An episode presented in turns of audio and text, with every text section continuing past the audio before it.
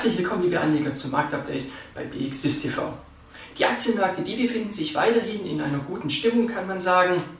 Wir haben äh, letzte Woche weitere Kursrekorde in Amerika gesehen.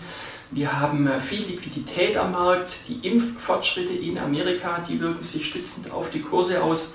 Äh, und die amerikanische Wirtschaft, da stehen die Zeichen ja auf Wachstum.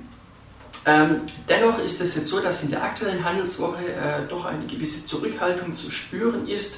Äh, das liegt zum einen am äh, mittlerweile erreichten Kursniveau, aber zum anderen auch an einer Flut von Daten und Zahlen, die uns diese Woche noch erreichen werden. Ähm, beispielsweise sind es heute Nachmittag US-Verbraucherpreisdaten, die dann wiederum Rückschlüsse auf die Inflationsentwicklung geben werden.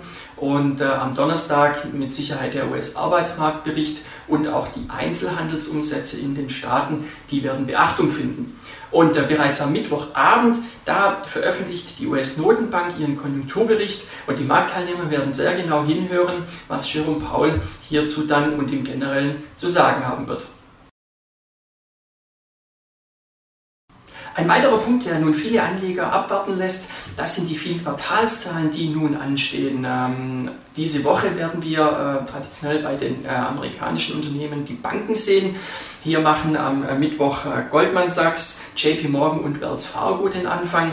Äh, am Donnerstag kommt dann die Citigroup und Bank of America und am Freitag dann noch Morgan Stanley.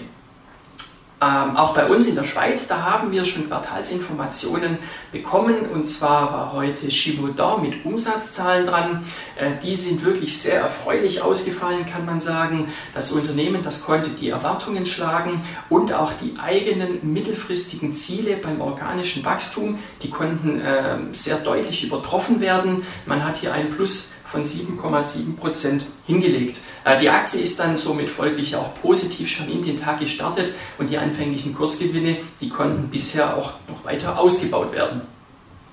Zu den weiteren Quartalszahlen, äh, da werden dann nächste Woche vermehrt Informationen auf uns zukommen.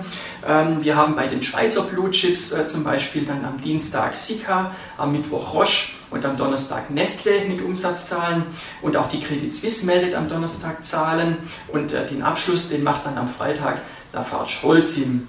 Sie sehen also, hier ist die Pipeline wirklich prall gefüllt und äh, bleiben Sie gespannt und schalten Sie ein, wenn es wieder heißt Marktupdate bei BXWIST TV.